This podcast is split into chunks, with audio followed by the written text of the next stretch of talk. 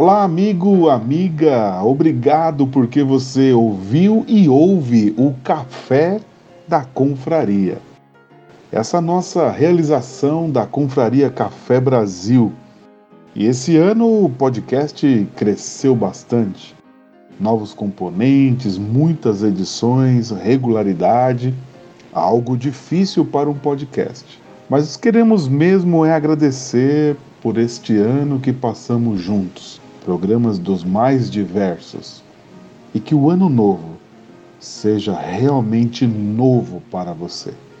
Deus te abençoe. Um abraço.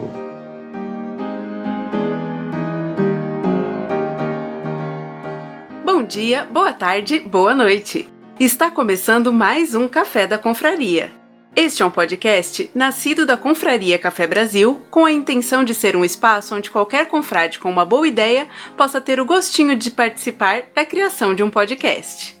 E o tema de hoje foi sugestão do nosso confrade Alexandre Tobias. O primeiro povo a celebrar a festa de passagem de ano teria sido o da Mesopotâmia. Eles celebravam o fim do inverno e o início da primavera, época em que se iniciava uma nova plantação. Foi somente com a introdução do calendário gregoriano em 1582 que o primeiro dia do ano novo passou a ser 1 de janeiro. Antes de tudo, vamos às apresentações. Olá, aqui é o Ale Tobias, direto de Jaú. E esse ano eu já queimei a largada. Eu já fiz a minha primeira promessa semana passada, de 2021. Aqui é Denise Santana, de Guarulhos, e eu não costumo fazer promessas de final de ano. Faço porque as pessoas sempre falam, falam assim, ah, e aí, faz uma promessa, e aí eu fico tentando pensar em alguma, mas não é um costume. É, aqui é o Mal. 2021 vai ser um ano como outro qualquer, então acho que não tem por que a gente ficar prometendo que não vai cumprir, né? Olá, aqui é o Paulo. E se eu faço promessas e resoluções de, de, fim de ano, eu não lembro porque eu não escrevo. Então, esse ano provavelmente não farei de novo. O final de ano acumula promessas por ser um fechamento de um ciclo. O fim de ano é uma época de revisão para vocês? Cara, eu tenho o hábito de fazer revisão diariamente. Tipo assim, porra, cara, dei mole. Eu podia ter utilizado essa conversa com a minha filha, ao invés de, de falar assim, porra, Leona, né? Então procuro fazer isso diariamente. Agora, deixar para fazer no final do ano, assim, são 12 meses, cara. Porra, é muito tempo para você lembrar de tudo, né? Então, comigo acho que acontece a mesma coisa. É, eu até, enfim, fica todo mundo fazendo, eu até tento, tento às vezes, né, ver e falar assim, nossa, o que eu mudaria pro ano que vem, mas acho que justamente por eu pensar muito no dia a dia, né, tudo que acontece eu fico analisando 30 vezes, então chega no final do ano eu não tenho muito o que analisar, não. Bom, é, comigo, no final do ano, eu nunca parei para ficar fazendo reavaliação, porque eu nunca me envolvi muito com essas coisas de festas, de final de ano, nunca senti esse clima de renovação de ano, de mudança de calendário. Para mim, o tempo vai direto, passa de um ano para outro contínuo. Então, assim, é normal para mim estar tá trabalhando em dezembro, não ter férias de janeiro. Então, eu não sinto muito essa data como um momento de parar. Minhas férias são sempre maio, setembro, então é, eu nunca consegui acompanhar a maioria das pessoas, assim, e até sou meio cobrado pela família um pouco por causa disso. Paulo, e você? Não, eu, como eu disse no começo, eu não costumo fazer isso não, sabe, de de fazer resoluções para o ano, falar, ah, esse ano vou fazer isso diferente. Eu, eu tenho tentado aí, lutado bastante nos últimos tempos aí para mudar alguns hábitos, de, de para conseguir algumas coisas, mas são bem coisas pontuais, que eu consiga, que eu consiga medir durante a semana, ou no máximo no mês. Mas para o, para o ano, assim, um longo período, é, não, não, não costumo fazer. Porque também assim, o que faz com que a gente, que as pessoas, todo mundo, é nós, né, não consiga é, é, cumprir o, que promete na virada do ano, no final do ano, é que são coisas muito, muito vagas, né? Que é tipo, ah, esse ano eu vou emagrecer, esse ano eu vou aprender inglês, esse ano eu vou aprender a tocar um instrumento. Mas é, para a coisa ser, ser alcançada, ela tem que ser mais específica, né? Então, assim, vai perder quantos quilos? Vai perder 15 quilos? Tá, mas como? Você vai fazer o quê? Vai fazer que dieta? Vai, vai se exercitar quanto tempo? É, vai aprender inglês como? Vai contratar um professor particular? Vai fazer um intercâmbio, sabe? Então, assim, para, que as coisas eh, possam ser alcançadas, tem que ser bem específica. E as promessas de fim de ano são muito vagas. Além dessa, dessa questão de serem promessas bastante genéricas, né? Vocês acham que também entra muito numa coisa de serem delas serem genéricas não só da pessoa ser pouco objetiva de como ela vai fazer aquilo, mas de serem genéricas no sentido de serem impessoais, eu tenho a impressão de que muitas dessas promessas, elas são promessas que não são feitas para si, são promessas que são feitas para os outros. Então a pessoa não tem muita motivação, sabe? Ah, eu vou emagrecer. Vou emagrecer porque eu quero? Não, porque eu quero ficar bonita para os outros verem, entendeu? De talvez faltar uma motivação real. Cara, aí você vai entrar numa seara complicada, principalmente para os brasileiros, né? Pô, quem aqui aprendeu a criar listas para qualquer coisa. Você conseguir rever isso depois. Até adulto, quando a gente começa a trabalhar, a gente já tem que aprender isso na marra, porque a gente não tem esse hábito, não é, não é costume do brasileiro. O brasileiro é muito bom em. Ah, porra, sei lá. Teve uma chuva enorme e o Zeca Pagodinho ajudou o pessoal lá. Beleza, ok. Mas na hora de planejar, ninguém faz nada. Sacou? Essas promessas, é, o interessante, as promessas são genéricas, as pessoas parece que precisam ter esse, essas promessas para como se dar um sentido para elas, mas não há nenhum constrangimento em não cumpri-las, né? Ninguém fica com peso na consciência. Chega no carnaval em fevereiro já acabou tudo já, né? Mas o pessoal consegue passar o ano, chegar no final do ano e promete tudo de novo, né? Uma tranquilidade enorme. Primeiro que é, tem a parte de ser genérica, não tem compromisso, né? De novo, né? Tem que ser bem específica, menos que o, que o marido fale para a esposa, ou a esposa fale para o marido, não, esse ano eu vou acordar todo dia às 6 horas da manhã para correr por meia hora e quando voltar vou, vou fazer alguns exercícios para emagrecer. Se não for isso, só vai, volta lá, ah, esse ano vai emagrecer. Pode ficar sossegado que esse ano, esse ano vai. Por isso que chega no carnaval já se esquece que aquela coisa genérica e você não coloca os passos a serem executados, né? Aí o cara não tem motivação, ele não tem um norte para seguir. É o lance da lista que eu falei. Pô, vou colocar o tênis, vou levantar da cama, vou colocar o tênis, vou escovar os dentes, vou correr umas três voltas aqui no quarteirão, depois eu volto para casa, pago um banho. E o cara não faz isso. O cara falou assim: ah, não, eu vou correr. Uhum, vai. Então, mas é, é isso que eu quero dizer. A, essas promessas acabam sendo mais como um ritual. Faz parte do ritual da virada de ano, do Réveillon, você fazer uma promessa, como se fosse um item que você tem que cumprir. Não que você quisesse ou precisasse, vamos dizer assim. E aquilo que eu, que eu falei, que eu não presto atenção na virada de ano, nesse momento, é porque aqui no Brasil, o clima onde a gente mora é praticamente igual o ano inteiro né? É sempre calor, ou um pouco mais quente, ou um pouco mais frio. É diferente de outros países que tem aquele inverno rigoroso com neve e um verão, uma primavera que você vê o outono chegando. Eu acho que esses países onde você sente as estações do ano, essas, esses momentos são muito mais marcantes e aí talvez isso signifique mais. É o momento de você fazer o seu jardim, é o momento de você ficar em casa e estocar alguma coisa. Aqui a gente não tem, a gente vive no mesmo ritmo o ano inteiro. É, praia e o vovô índio no lugar do Papai Noel, né? Fiquei imaginando aqui o vovô índio. Pode ser um saci pererê também, já que já tem o gorro vermelho, pô. É, ainda sobre essa, essa questão de fazer promessa de ano, tem um pequeno texto que, se procurar no Google, às vezes é acreditado por Carlos Drummond de Andrade, e, mas eu também já achei para acreditado para Roberto Pompeu de Toledo. Eu vou ler agora talvez vocês já conheçam, é bem curtinho. É, o nome do poema, se quiser depois procurar, é Cortar o Tempo, né? Então, assim, quem teve a ideia de cortar o tempo em fatias, a que se deu o nome de ano, foi um indivíduo genial. Industrializou a esperança, fazendo-a funcionar no limite da exaustão. Doze meses dão para qualquer ser humano se cansar e entregar os pontos. Aí entra o milagre da renovação e tudo começa outra vez, com outro número e outra vontade de acreditar que daqui para diante vai ser diferente.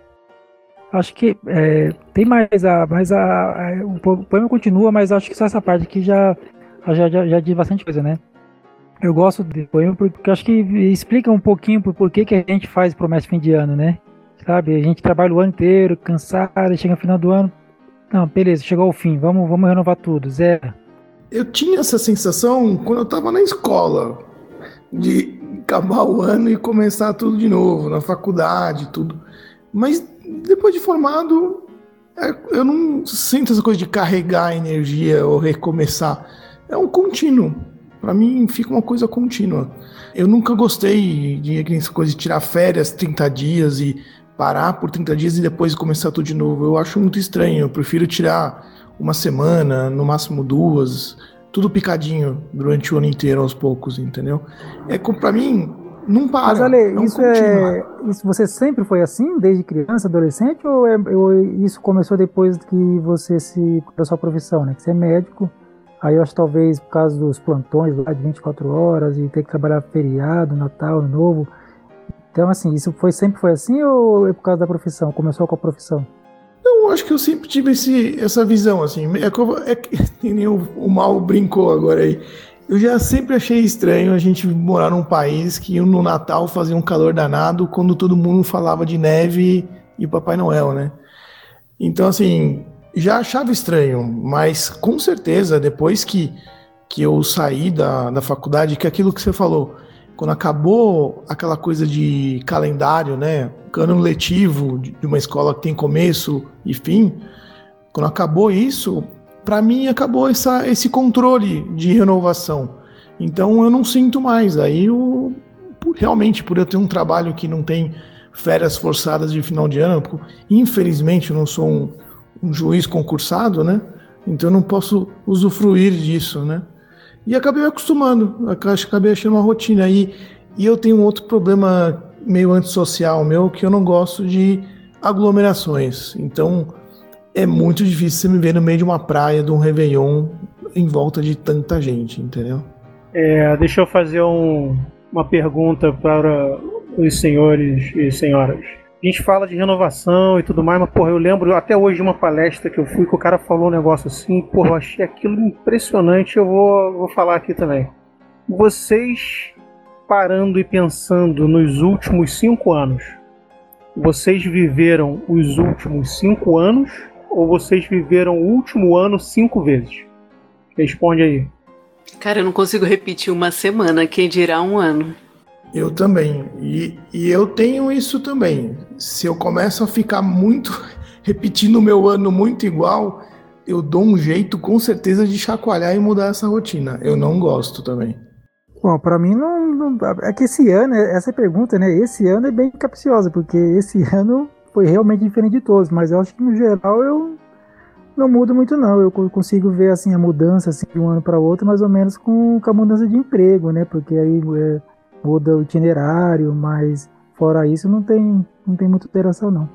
Até voltando um pouquinho no que o Paulo tinha perguntado para o Tobias antes, eu acho que tem talvez uma questão profissional que influencie sim, porque eu acho que, claro, vai variar. Você tem especialidades, especialidades na medicina, mas é muito difícil você ter um dia igual ao outro né? Por mais que você, ah, você vai atender 10 pacientes, você tem uma agenda de 10 pacientes hoje, 10 pacientes amanhã. É, começa que hoje aparecem dois e amanhã aparecem 15, e depois que cada dia são histórias diferentes, muda tudo. Então eu acho que é difícil você ter, você tem um cansaço físico, você tem um cansaço mental, mas você não entra muito em rotina né? Porque você tem mais de um trabalho diferente, os trabalhos têm perfis diferentes. Então eu acho que é difícil talvez chegar nesse, nesse esgotamento de rotina e nessa sensação de dias iguais que talvez em outras situações aconteça mais.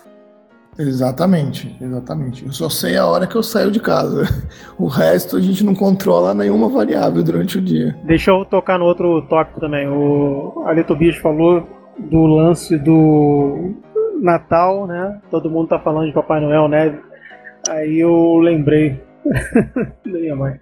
Vamos lá. Em algumas religiões pagãs, eles comemoram o negócio é, da roda do ano, né? E isso tem a ver com as estações e colheita de coisa. É um bagulho. Eu parei depois para ver um negócio assim, tem alguma coisa de celta.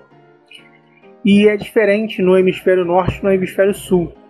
Então, tipo assim, enquanto lá eles estão comemorando Natal em dezembro, aqui fica em junho, julho. É um bagulho meio, meio, meio doido, mas é maneiro pra cacete. Agora, porra, poderia ser assim pra gente também, né? ao invés de ter um calendário único para comemorar tudo, fazer conforme, sei lá, porra, estação. Sim, concordo que na certa forma teria até mais sentido mesmo, né? É porque a gente comemora o Natal no, no, no verãozão aqui, né? Problema nem, nem tanto comemorar assim no, na mesma época que o mundo inteiro, né? Que seja dezembro, que em alguns lugares seja inverno. Eu acho que para mim o problema sempre foi não terem é, tropicalizado, sabe? De trazer tudo do inverno, sabe? A gente é, não só nos enfeites, né? Porque né, o pessoal até monta a árvore que é um pinheiro, pinheiro é árvore de, de lugar frio, né? Que aqui no Brasil acho que só tem em Curitiba para baixo, no, no, nos outros lugares não tem porque é um pouquinho mais quente. E ainda faz os negócios para imitar neve colocam uns bichos que nem tem aqui no Brasil, sabe? É, as frutas que fazem parte da ceia também são frutas de época fria. Eu acho que o, o, o, o grande problema foi não terem traduzido, feito a tradução, né, entre aspas, né? Pô, mas ia ser, ia ser muito maneiro ver uma, um trenó sendo puxado por galinhas e patos. Não falem mal da uva passa, hein? Tá proibido esse assunto aqui 100% hoje, apoiado. Pô, eu sou Tim uva passa, é colocar uva passa no arroz, na farofa, no feijão, vai em tudo. Paulo, se você falar mal da uva passa, já sabe que vai ser expulso, hein? É o único que sobrou. Pô, mas o, a, o problema da uva passa é no arroz, eu nem tô comendo arroz, então já, já, já, já pulo isso daí já. Ah, mas sempre que coloco na salada também. Não, eu nunca tive esse problema, não. Pra mim, até. Essa polêmica pra mim é até recente, assim. Não... Isso por conta da geração leite com pera, cara. Porra, vocês comessem peixe na época da minha mãe. Come isso aí, mas tem espinho. Cata.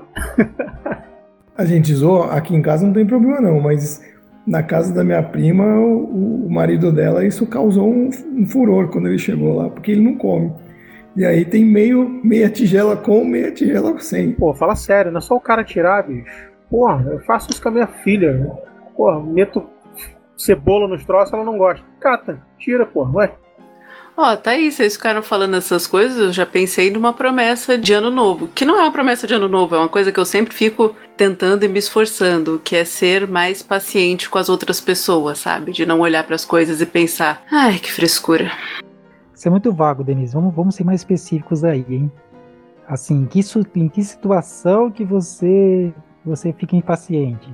Aí tem que fazer assim, nessa situação específica. Aí, aí vão trabalhar essa situação, sabe? Tá, tá muito vaga aí, hein? Minha lista vai ficar maior que a lista do Papai Noel. A gente pode começar com três. A lista de, de Schindler vai virar a lista de Denise. Ela vai precisar da ajuda dos doentes enfim, acho que todo mundo tem, tem as suas chatices, aquela coisa que você sempre fica assim, fala assim, nossa, eu preciso mudar isso. E quando você vê, você está fazendo de novo, né? A minha é essa, é de olhar as coisas, para mim quase tudo é frescura, sabe? Eu sou muito impaciente. Estou tentando melhorar há aproximadamente 30 anos. Eu não acho um problema não, porque eu acho que tem, talvez o mundo esteja realmente mais, né, mais mais soft, para usar uma palavra meio. Fresco, fala é, fresco, tá. a palavra certa é fresco. Beleza. Então, assim, tá meio. Assim, eu não acho problema, não, Denise. Eu acho que de vez em quando tem que. Tem que, tem que falar mesmo, pô. Não, é frescura, isso tem nada a ver. Às vezes não é, mas eu acho que tem muita. Tá muito fresco mesmo. Então, não, não, não, se, não se acanhe, não. Só tentar ser um pouquinho elegante, né? Se, se possível. Se não, vai, vai, vai de qualquer jeito mesmo. Eu queria perguntar para vocês. No final do ano, vai chegando o final do ano agora, a gente tá entrando em novembro. Vocês ficam nessa ansiedade de já montar a árvore, de ficar empolgado com o Natal e aí já pensar nas férias de, de fevereiro, dezembro para janeiro? É o como o Paulo falou, é o período de renovação, de parada de trabalho recomeçar, ou é as festas? O que, que motiva mais vocês? Cara, eu tô tentando incutir na minha filha a lembrança boa que eu tinha quando era criança, né? Até meus 5, 6 anos de idade, até os 7 cinco, cinco primeiro porre. A minha mãe montava a árvore. Assim, lá em casa, dia de domingo, parecia um albergue já, porque, né? Minha mãe fazia comida para os filhos e vizinho, namorado, noivo. E, em geral, umas 14 pessoas comiam lá em casa, de domingo. E Natal, casa ficava cheia, assim, porra, da minha mãe ter que fazer quatro tabuleiros de rabanada, coisa assim, bem tipo quartel. E sempre foi maneiro. Eu perdi isso quando eu cresci, tanto que quando eu casei a primeira vez, nunca montei árvore lá, meu filho também nunca teve isso. Aí esse ano eu falei assim, vou fazer diferente. Eu fui comprei uma árvore, comprei lá uns é, enfeites, né? E aí cheguei em casa e falei, vem cá. Aí levei a cria pra coisa, ah, é uma árvore. Eu falei, ah, toma chapéu também, Papai Noel. E comecei a montar com ela, ela gostou. Agora, fazer alguma coisa assim de. Não me atrai, sacou? Eu tô fazendo mais por causa dela. Não, eu não tenho essa ansiedade, nenhuma das duas, né? Por dois motivos. Primeiro que, que aqui em casa eu não, não monto árvore, né? minha esposa é evangélica e não, não pode montar árvore. É, eu, até, eu até gostaria de montar, sei lá, de ter montado, porque eu tive pouco, pouca árvore quando era criança. E a outra ansiedade das férias não tem, porque minhas férias é cada, cada ano é uma época do ano, sabe? Então não, não, não sou daqueles que, que tira férias sempre no mesmo período, não. Ansiedade eu tenho pelo, pela festa do ano novo em si, tá? Então o, o meu Natal, entre aspas, é o ano novo. Eu gosto de rituais, adoro aniversário, é... Até Natal, eu acho bonitinho, mas assim, não monto árvore nada, não tenho criança em casa, acho que é algo que é, é um ritual que tirando o lado religioso, né, para quem tem a parte religiosa, é claro, você tem toda a simbologia que eu acho muito bonita, mas a parte que se usa muito agora, enfim, árvore, bolinhas e tudo mais, acho que é muito é, muito interessante para as crianças, né? Eu que não tenho nem criança nem religioso em casa, meio que fica sem sentido. Mas a festa de Ano Novo é a nossa festa de família. Então eu fico esperando que é para cozinhar toneladas de doce e cantar com a minha irmã a noite inteira. É, a, a festa da família que reúne todo mundo sempre foi o Natal. Então, assim, esse foi um momento que eu sempre gostei. Esse encontro eu sempre achei muito bom, né? Mas, assim, o motivo Natal acabou, para mim, não tendo nenhum significado. O significado é, vou encontrar todo mundo. Então, isso para mim sempre foi bom. E eu sempre passei Natal na casa dos meus pais ou, ou na casa da avó. Tanto que Aqui em casa, a gente, eu e minha esposa também nunca, ela nunca foi muito preocupada com essa coisa de preparar a casa, né? Tanto que a primeira árvore de Natal que a gente montou na nossa casa depois que eu casei foi quando meu filho de 5 anos pediu pra gente montar. Se ele não tivesse pedido, acho que até hoje não teria uma árvore em casa. E agora a gente faz tudo por causa das crianças, né? Porque aí eles curtem, eles gostam. Então eles que montam, depois eles que desmontam a, é, a gente usa até para explicar um pouco os conceitos para eles, da, das festas religiosas também, que a gente acha isso bem interessante. Mas o ano novo não. O ano novo não me, não me chamem, não sei porquê. Não consigo. Eu acho que às vezes pode ter a ver com essa questão de ano novo. O pessoal pensa muito nessas festas, mas. Enfim, né? Festa de amigo ou praia com aquele povo jogando cerveja e espumante pra cima. Enfim. E no meu caso é uma festa de família. Então é a mesma coisa que o seu Natal, né? Pô, tu falou um negócio muito interessante. Eu na adolescência tinha esse coisa. Tinha uma amiga. Tinha não, ela tá viva ainda, né? A Marcinha. Cara, a gente sempre ia pro aniversário dela, na, pra casa dela. Porque a gente era, porra, bem amigo, né? E era uma parada, tipo assim, que a minha filha sofre. Ela sofreu, né? Hoje em dia eu não faço mais festa de aniversário pra ela porque ela nasceu no, no Natal. E a Marcinha faz, faz aniversário dia 23 de dezembro. Então era sempre ela, a mãe e, o irmão. E aí, pô, eu comecei a chamar os amigos, né, mais próximos, sempre lá. E aí foi dos 14 ou 15 até os 18, 19 anos nesse processo. Dia 23, aniversário da Marcinha, é, aí Natal, né? Só esperava para dar, por lá, parabenizar minha mãe e ia para casa de uma outra amiga, a gente, pô, vivia pra cacete. Depois, ano novo, a gente sempre fazia na casa dos amigos, né? Então era Fernanda, a gente juntava todo mundo, e cada um comprava uma coisa, peru, levava alguma comida e eu lembro até hoje do primeiro ano novo que a gente fez, cara. Putz, a gente não tinha noção. Aí cada um tinha que levar um, a cerveja e um prato de comida. Cara, foi tanta coisa. Que a gente teve gente pra cacete, mas sobrou troço pra uma semana, assim, pra comer e beber. Que a gente cansou, sacou? E aí passou a fazer isso todo o Réveillon. A gente sempre se encontrava com os amigos, se reunia para fazer essa comemoração.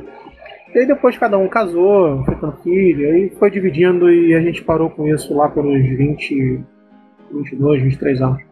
Fazendo retrospectivamente, vocês lembram de já terem feito alguma dessas promessas mais comuns de fim de ano?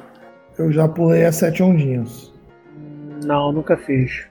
A única vez que eu fui pra praia me arrependi de ter ido e falei que nunca mais passaria por aquilo de novo. Eu não lembro de ter feito, não. Nem promessa, nem ritual, nada? Gente, vocês são muito evoluídos. Não, peraí. É que o Ali respondeu em forma de ritual.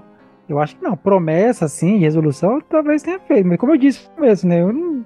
Aqui é tudo vago, lugar nenhum, nem lembro. Eu fiz, com certeza fiz. E você, Denise, qual você faz? Fazer com regularidade não, mas eu acho que eu já fiz. O, o que mais deve se repetir deve ser o, ou ser mais organizado ou estudar mais, né?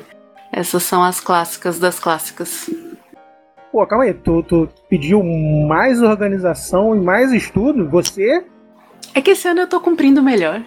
Eu tinha uma mania de acumular no criado mudo os artigos, as revistas e os livros que eu queria ler.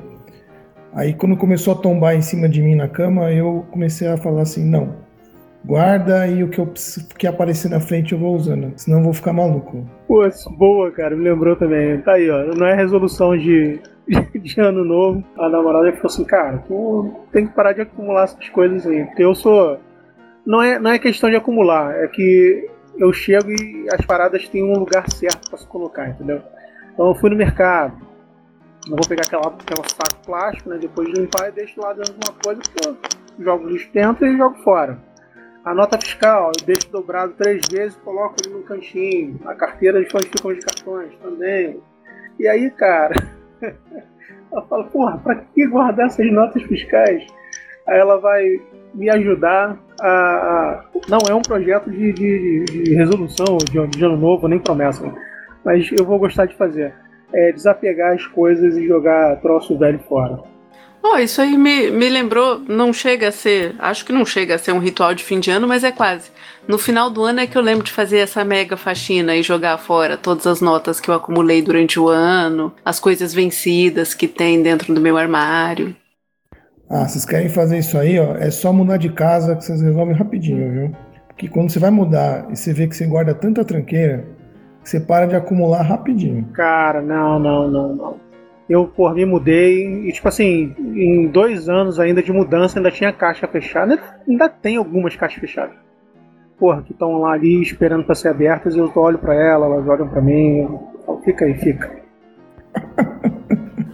Eu tenho preguiça de comprar coisas novas e, enfim, tento também ir sempre limpando porque eu sou uma pessoa com tendência à mudança, sabe? Eu gosto de me mudar. Então é bom que dê pouco trabalho. Porra, cara, que isso? Sério? Mas, porra, eu tô pensando em continuar no mesmo, mesmo apartamento pra renovar o contrato pra não ter que mudar, cara. Só pra você ter ideia. Que, putz, não quero passar por isso de novo nem tão cedo. Põe aí mais uns 10 anos, pelo menos. Ixi, eu não sei se eu, consigo, se eu posso me mudar, não, gente. Eu tenho uma, uma estante cheia de livro, outra três vezes o tamanho de, de DVDs. Às vezes eu fico pensando, cara, vai ser, vai ser um, pelo menos uma Kombi só de. Uma van só de DVD. Então eu acho que não, não posso mudar, não. É o Paulo Olavo de Carvalho, ó. Imagina mudar aquela, aquela livraria toda. Então, os livros até que não são tantos, né? Eu vou reorganizar aqui depois eu mando a foto, mas. DVD e, e Blu-ray tem bastante, cara. Tá aí, ó, lembrei de outra que eu já fiz, que era ler mais. Sim, são todas genéricas, só promessa genérica. É, eu fiz isso aí uma vez. Eu prometi ler 50 páginas por dia. Todo dia. Claro que durou duas semanas, 11 dias, coisa assim.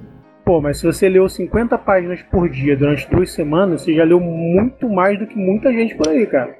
Tá vendo? Podia ter usado tudo isso para ler Guerra e Paz. Desperdiçou essas 50 páginas aí. Mas Guerra e Paz tá na minha lista de livros que vou ler no futuro. Eu não sei se tá lá em 23 ou 39, mas tá lá. Tá lá. Ah, ler no futuro, cara. Sério. É, tipo assim, mais vago que isso, impossível, né? Ó, vocês acharam outra promessa. Eu tenho que prometer ano que vem ler e jogar todos os jogar todos os jogos que eu comprar de computador com meus filhos e também ler todos os livros que eu comprei. Porque todo ano eu leio, supor, oito livros, mas eu compro 12. Todo ano eu jogo dois jogos e compro cinco. Então vai acumulando o negócio, cada vez a cada ano que passa. Pô, gente, eu, eu já, assim, eu já cheguei à conclusão que, que assim, eu não vou ler todos os livros que estão na minha estante, tá? E não vou assistir todos os filmes que estão aqui na minha estante também. Só, só que a pergunta é, cara, qual livro que eu não que eu sei que eu não vou ler que eu possa me desfazer? E qual filme, qual DVD que eu, que eu, não, que eu não vou assistir e que eu possa me desfazer? Aí eu, eu não sei, entendeu? Então continua na estante aí. Não, DVD é fácil, Paulo. Pô, DVD tu olha ali Netflix e Amazon, fala assim, opa, esse aqui já tá digital. Tombo. Manda, manda embora. Cara, mas sabe que, que, o, que o stream ele tem assim, ele, ele tem uma grande praticidade, né? Claro que eu demorei para assinar o stream, né? Porque eu era muito, muito apegado aos DVDs, né? Aí eu é, finalmente quando eu assinei, é, é, legal ter o filme ali disponível, né? Mais, mais disponível ainda do que no, na estante, é mais rápido, mais fácil. Mas tem um grande problema, cara. Os filmes na, na, nessas plataformas, eles, eles expiram, né? Tem um contrato lá, então, assim, de repente você fala assim, ah, apareceu um filme que, ah, vou assistir, ah, depois eu assisto. Você deixa pra depois, mano. Aí pode, pode sumir de lá, pode, eles podem pode tirar da, da, plataforma. Por outro lado, os DVDs, eles falham, né? Por exemplo, eh, algumas semanas fui, fui pegar um filme que eu comprei, tipo, em 2010. Aí fui assistir agora, né? Aí, e o filme não funcionava, pô tentei, limpei, lavei, sem chance, não funcionou, não consegui assistir.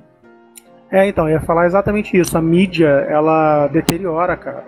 Eu não sei o que que acontece. Eu, tipo assim, eu tenho o CD lá de trás, assim, 1990, que ainda funciona. Mas tem uns novos que você compra. e eles ficam ali e tão descasco. Porra, sei lá, é complicado. É, eu vou falar aquela máxima, né? Antigamente as coisas eram feitas para durar. Hoje em dia.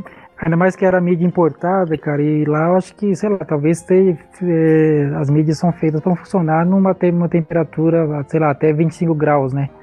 Aí chega aqui, meu, na minha sala, quando, quando é verão e onde da parede, acho que esquenta muito. Então, assim, talvez a temperatura chegue a uns 35 graus, mas na parede talvez passe dos 40, sabe?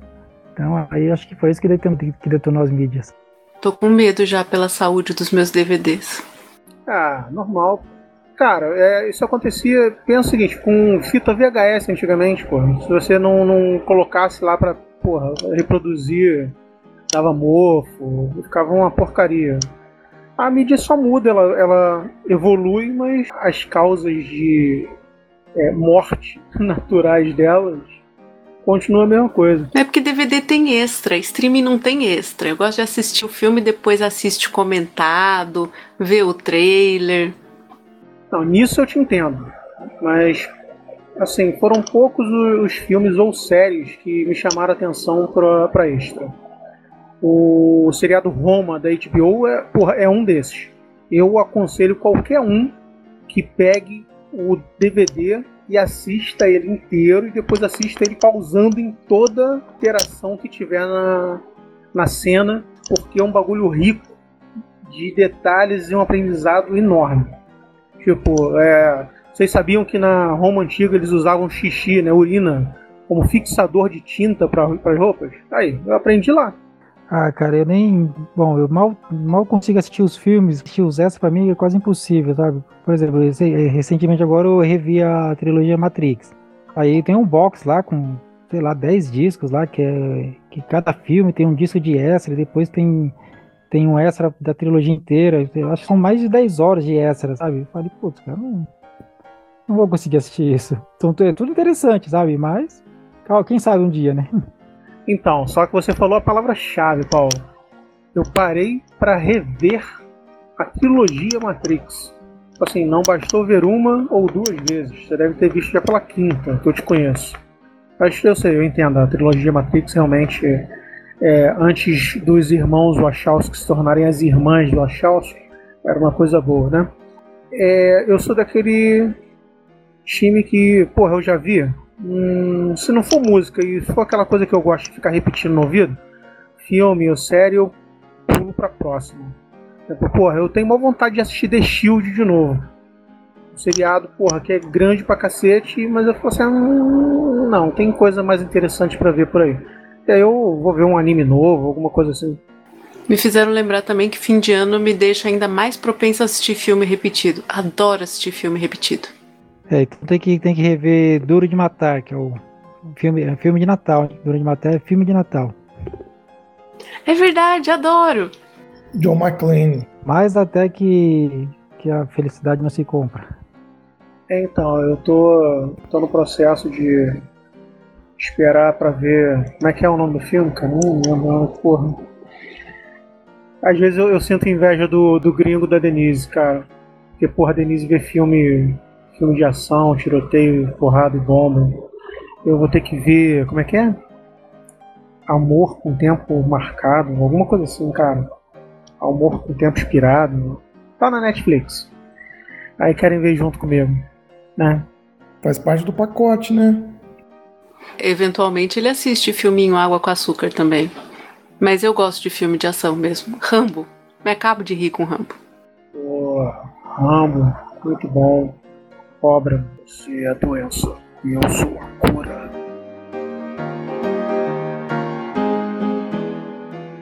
Agora é hora da pausa para um café.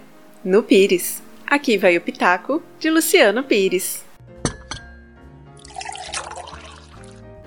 Bom dia, boa tarde, boa noite. Fim de ano e outra vez o tema é das promessas de final de ano. Olha, esse clima de final de ano para mim, é, ele é gravado na minha cabeça com quando eu tinha 10 anos de idade, né? Que o Natal é das crianças, né? O Natal é para criança. Então, a gente sempre, por mais que seja legal a reunião de Natal, tudo, as memórias que estão presentes na cabeça da gente são aquelas de quando a gente era criança e não tinha as preocupações de adulto e tudo mais. Então, aquele Natal era um Natal maravilhoso, era o Natal dos primos.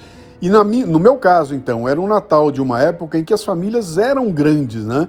Ah, a gente chegou a reunir 30, 40 pessoas na casa do meu avô, do, do durante uma semana inteira, né, 30, 40 pessoas reunidas para comemorar o Natal e aquilo era uma baita de uma curtição. Você falar hoje em dia que você vai reunir 40 pessoas durante uma semana de uma família, cara, dá morte, né? Ninguém mais tem tempo, tem grana, tem disposição para essa entrega que é necessária para você produzir e realizar um evento de uma semana com todo mundo, né? Então se perdeu muito aquela imagem que eu tinha de final de ano. E as promessas de final de ano também representam uma coisa muito parecida, né? Porque se você pensar bem, cara, o, o ano é uma coisa fictícia, é um calendário que a gente inventou e que parece que determina, né? Que num determinado dia, por decreto, acaba o velho, começa o novo, né? Como se fosse um ciclo que tivesse alguma implicação. Cara, não tem. A implicação que ele tem é, no, é, é nos feriados da vida da gente. Então, promessa de final de ano para mim representa muito mais uma fuga da responsabilidade do que de qualquer outra coisa, sabe? Aquilo tudo que eu não fiz esse ano, eu prometo que eu vou fazer o ano que vem. Por que, que você vai fazer? Né?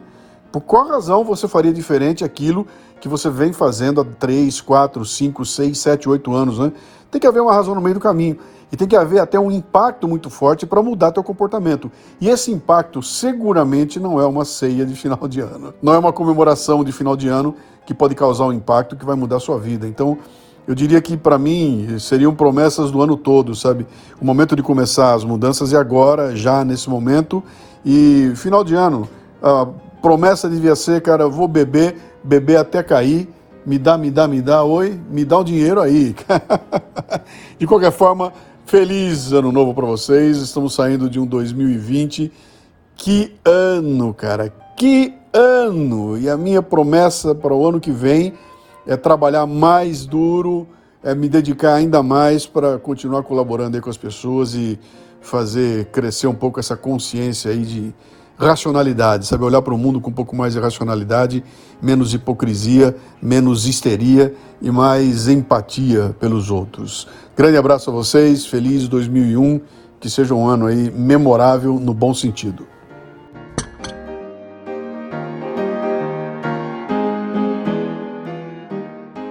Então, todos esses rituais, né, são rituais de fechamento de ciclo. E para vocês, como foi o ciclo 2020? Foi o ano mais congelado da Terra, porque tá igual e não sei quando vai acabar toda essa loucura. É muito estranho. Eu não sei quando eu vou conseguir trabalhar novamente sem máscara, por exemplo. Então, tá muito chato esse ano. E eu não quero, eu não aguento mais também ver o dia que meus filhos vão voltar para a escola. Não aguento mais vê-los em casa. Cara, o meu foi maravilhoso. Me separei, porra, olha aí, coisa boa. Comecei a namorar, ó. que coisa boa, faz parte do pacote, né, Tobias? é. É... Ô, Mal, mas foi essa ordem, né? Separou, pausa, começou a namorar. ah, não, sim, sim, sim, sim. Não, sem colocar os, os bois na frente do carro. Não, os carros na frente do boi, né? Beleza, continua aí. Virei um senhor dono de casa, né? Tô aqui, arrumo, lavo, passo, cozinho. Mentira, passo não, porque eu não passo roupa, já deve ter uns, uns 12 anos. Mas todo o resto, né? Estou ali fazendo valer tudo que aprendi com mamãe. Então, como ela criou um filho para ser independente, eu tô. Foi bom ter feito a minha, minha, minha, minha propaganda, né? Sou um cara de cama, mesa e banho, tô aí para jogo. Aí pintou alguma maluca aí. Bom, no meu não foi muito, foi meio, eu acho que mais, é, mais ou menos como o do Tobias aí, que meio, meio, pra mim foi meio monótono, né, porque desde, desde março em casa, trabalhando de casa, mais ou menos um dia igual ao outro, não, não, muda, não muda muita coisa, tá, estou sempre em casa, saio pouquíssimas vezes, mas eu fico feliz que eu, que eu tenha conseguido desenvolver um, um bom hábito, na verdade acho que foram dois, de lavar louça imediatamente depois das refeições, e demorou para demorei anos para conseguir é, incluir esse hábito. E agora já estou incluindo meus filhos também.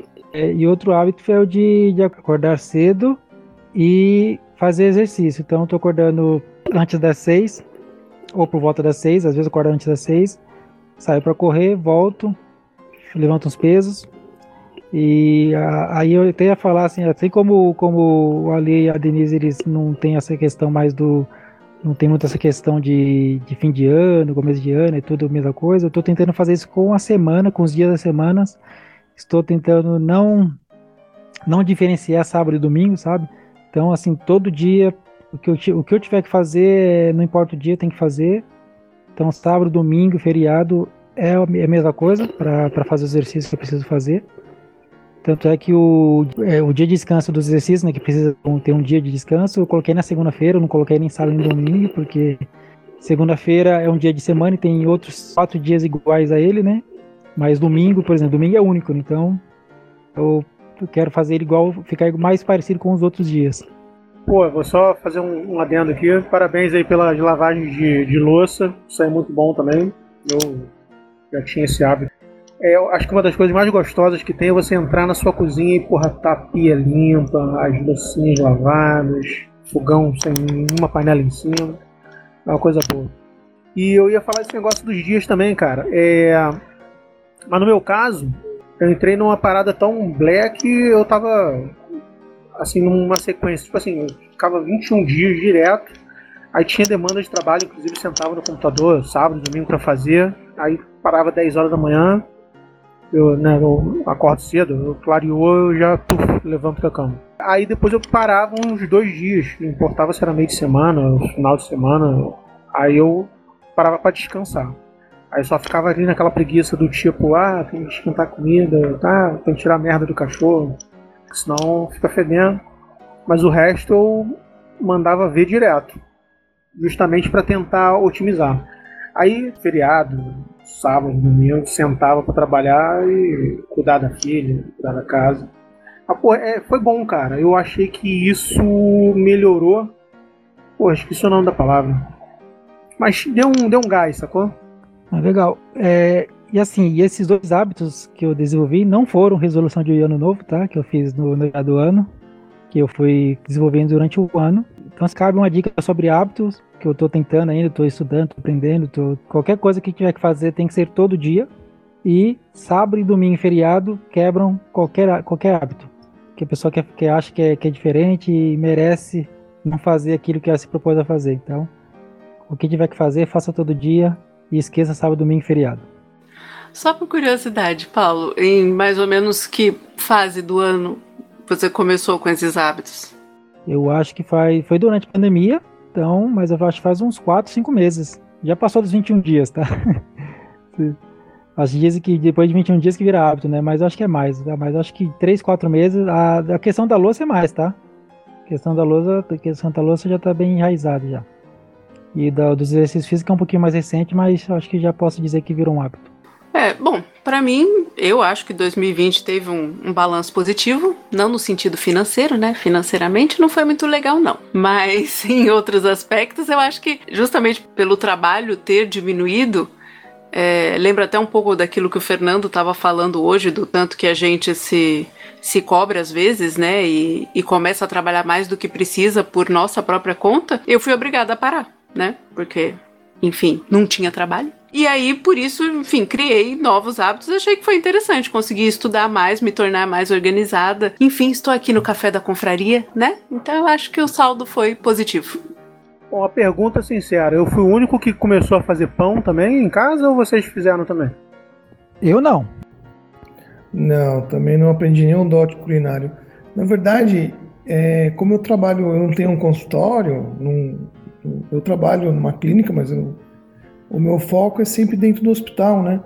Então, eu não parei de trabalhar. Meu trabalho continuou o ano inteiro, na verdade até aumentou o volume e alguns problemas internos por causa da pandemia. Então, para mim isso foi muito estranho, porque meus filhos, o povo em volta, a família, tudo parou e gente, eu e minha esposa a gente continuou trabalhando e, e, e não acompanhava. E você queria continuar fazendo outras coisas e não podia mais, né? Não podia mais no clube, não podia mais viajar. Então foi para mim foi muito estranho essa sensação que é aquilo que eu falei, parecia que congelou. Até lembrei agora da já sei até minha dica do final do programa já, tá? de filme para vocês. Muito bem, então alguém tem alguma promessa bem genérica para poder fazer agora? Já vai, é bom que fica para posteridade, não vai dar para esquecer. Eu prometo não esquecer as hashtags na confraria. Isso já virou um hábito para todos, isso aí já tá é fácil cumprir. Prometo não ter mais filhos. Ah, não sei, eu acho que eu, eu, eu prometo tentar manter os hábitos que eu já adquiri, porque eu tenho a tendência a criar interesses novos, sabe? E aí esquecer os antigos. Mas você, você pediu promessa vaga, pô. Promessa vaga é do tipo aquelas que, que, que vai ser difícil. Difícil, difícil cumprir, né? Tipo, ah, em 2021 eu vou ler mais, ler mais do que eu li em 2020. Ah, essa é boa porque dá para repetir todo ano, né? É verdade. Ó, vou ler mais. Considerações finais e recomendações. Vamos lá, Tobias, hora de brilhar. Muito bem, pessoal. Eu acho que ficou claro que cada um carrega o que desenvolveu com a família né, desde a infância, né? Essa questão de ritual e tradição e promessas também aí. A minha dica, com certeza, é um filme que eu sou fã, que eu já vi acho que umas 10 vezes, viu, Mal? É o Feitiço do Tempo, que é com Bill Murray, que tem o Dia da Marmota. E o cara começa a ter um looping de estar tá passando no mesmo dia todos os dias. Só que ele é o único cara que não percebe que, tá, que, que isso está acontecendo. Ninguém percebe, só ele. Então, é um, e é um filme que acontece com esse clima até é o dia da marmota, mas parece o clima de Natal, assim, as festas lá. É um filme muito bom. Eu vou de podcast, no podcast da Nova Acrópole, o número 99 são as origens das celebrações modernas. E fala exatamente disso que vocês estavam falando antes sobre, enfim, né, essa diferença do, do hemisfério norte para o hemisfério sul, a origem dessas, dessas comemorações e como elas são associadas a, a ciclos do tempo e que na hora que você passa isso para outra região, ela acaba perdendo um pouco de significado. É bem interessante. Eu gosto desse episódio. Cara, não tem nenhuma consideração, sei lá, especial de ano novo, então é Natal, sei lá. Bom, é, antes de passar a minha dica, quero dizer que eu estou feliz de estar retornando aqui às gravações dos podcasts. Eu que já que eu participei lá dos primeiros, é, já há mais de três anos, acho que é, quase três anos. Que pode, pode ser que era o tempo do podcast também, né? Ele era meio a fase amadora do, do podcast. Aí esse ano chegou a Denise, profissionalizou tudo, colocou ordem na casa, com roteiro, papéis definidos, dia para gravação, dia de publicação. Então, é, quero agradecer a participação da Denise, que eu acho que o, o podcast está com essa qualidade, graças a Denise. É, quanto à dica, eu, eu, fico, eu sempre fico na dúvida né, se é alguma dica é, referente ao, ao tema do, do episódio ou se é genérica. É livre. Fique à vontade. Ah, tá. Então, assim, a, dica que eu vou passar é uma dica dupla, que ela é de, de, um, de um livro, né, de uma série de livros, que depois virou série da Netflix, né, que é o que é a série de livro, é, livros é, As Crônicas Saxônicas, do Bernard Cornwell. É o mesmo cara que, que escreveu as Crônicas de Arthur. Então, esse, esse, essa, as crônicas de, de, as crônicas saxônicas, ele já tá. Quando eu comprei, ele, ele tinha cinco volumes, né? Eu nunca imaginei que o cara ia escrever até o 12. Aí, se eu soubesse, talvez não tivesse comprado os livros, né? Que eu comprei, aí ele foi lançando, lançando o sexto, aí eu comprei, aí foi lançando. Eu, eu li até o quinto, é, é, um livro muito bom porque ele, ele, ele detalha batalhas, né? Ele, ele coloca, fala como umas coisas que, que a gente sempre que, que a gente via os filmes de guerra e ficava pensando, cara, como que como os caras alimentam todo esse, todo esse exército? Como os caras faz como que é a batalha, né? Quando o cara morre, o que acontece? Ele consegue de, detalhar isso um pouco no livro. E depois a série, o nome da série é, é, o, é, é, o, nome do primeiro livro, que é o último, o último reino, The Last Kingdom. Aí para na série para cada cada temporada são dois livros. Então o, a primeira temporada é o primeiro e segundo livro, a segunda o terceiro e quarto e assim por diante. Aí eu assisti até a segunda porque eu só li até o quinto, né? Então eu preciso ler o ler o sexto para assistir a terceira temporada. Então a dica é essa: a, a série Livros Crônicas Saxônicas e a série da Netflix, O Último Eu aconselho a ir pro livro. O livro é muito bom. O Bernard Cornwell, ele é fantástico. Agora, eu vi a série, eu vi a primeira temporada e achei que ficou bem fraca. Eu não sei se eu tava com os Vikings na cabeça, que tinha acabado de ver também. Eu achei a produção bem melhor. Ficou muito corrido, é o que você falou, dois livros em uma temporada os episódios ficaram tudo muito rápido e aí fica meio sem o time ali, acho que eles pecaram um pouco lá. É, dizem que é o Game of Thrones para, para adultos, né? Porque não tem dragões e nem as magias. Eu não sei se os fãs hardcore do Game of Thrones vão ficar ofendidos, mas de qualquer forma não é, não é uma definição minha, até é uma definição que eu li. Dracarys. Fica tranquilo, eu acho que aqui não tem nenhum, nenhum fã de carteirinha nesse sentido. Tem muito tempo que eu não assisto série nenhuma, mas enfim. Muito obrigado pela presença. Aliás, a presença de todos hoje, a presença de todos ao longo deste ano, né? Todos que participaram do podcast, que mandaram áudios quando eu pedi, enfim, que ouvem o Café da Confraria. Temos alguns ouvintes. Agradeço a todos vocês. Quem sabe no ano que vem teremos mais. E não se esqueça que você pode assinar o nosso podcast no seu agregador favorito, além de nos visitar em www.cafedaconfraria.com.br. E quem sabe em 2021 nós teremos mais confrades propondo temas lá no Telegram. Um abraço e até o próximo ano.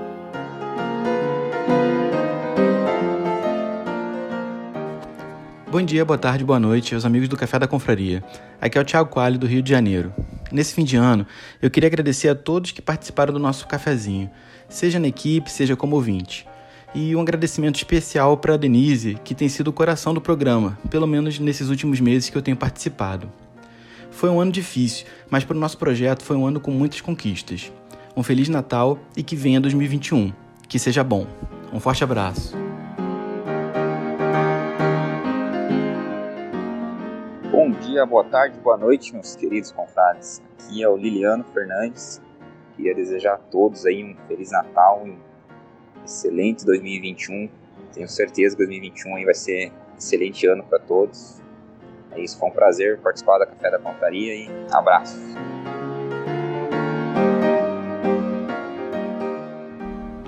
Olá, confrades e confreiras. Aqui é Márcio, São Paulo, e passo aqui para desejar um feliz 2021 e agradecer essa turma do Café da Confraria que fez de 2020 muito melhor com seus podcasts. Obrigado.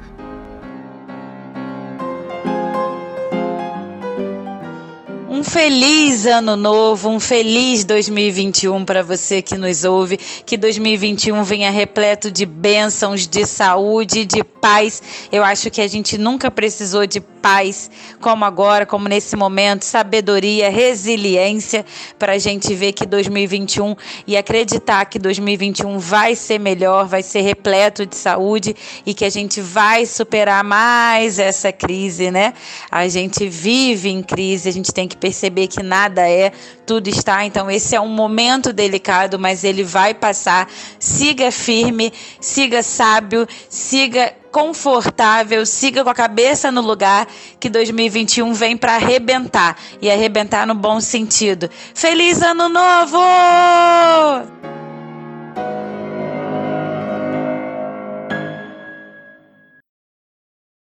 Hoje tivemos a participação de confrades que já estiveram por aqui ao longo deste ano. Na abertura, ouvimos o confrade sócio fundador Rony Clayton. E no encerramento, Tiago Coalho, Liliano Fernandes, Márcio Gastaldello e Bárbara Stock. Este episódio do Café da Confraria teve roteiro de Denise Santana, suporte Klingon de Sr. Mal e Paulo Oliveira e edição de Denise Santana. As capas dos episódios ao longo deste ano têm sido produzidas por Fernando Pitti, Tiago Coalho e Paulo Oliveira. Um agradecimento super especial ao Luciano Pires pela participação, apoio e, claro, pela criação da Confraria Café Brasil. Um feliz ano novo!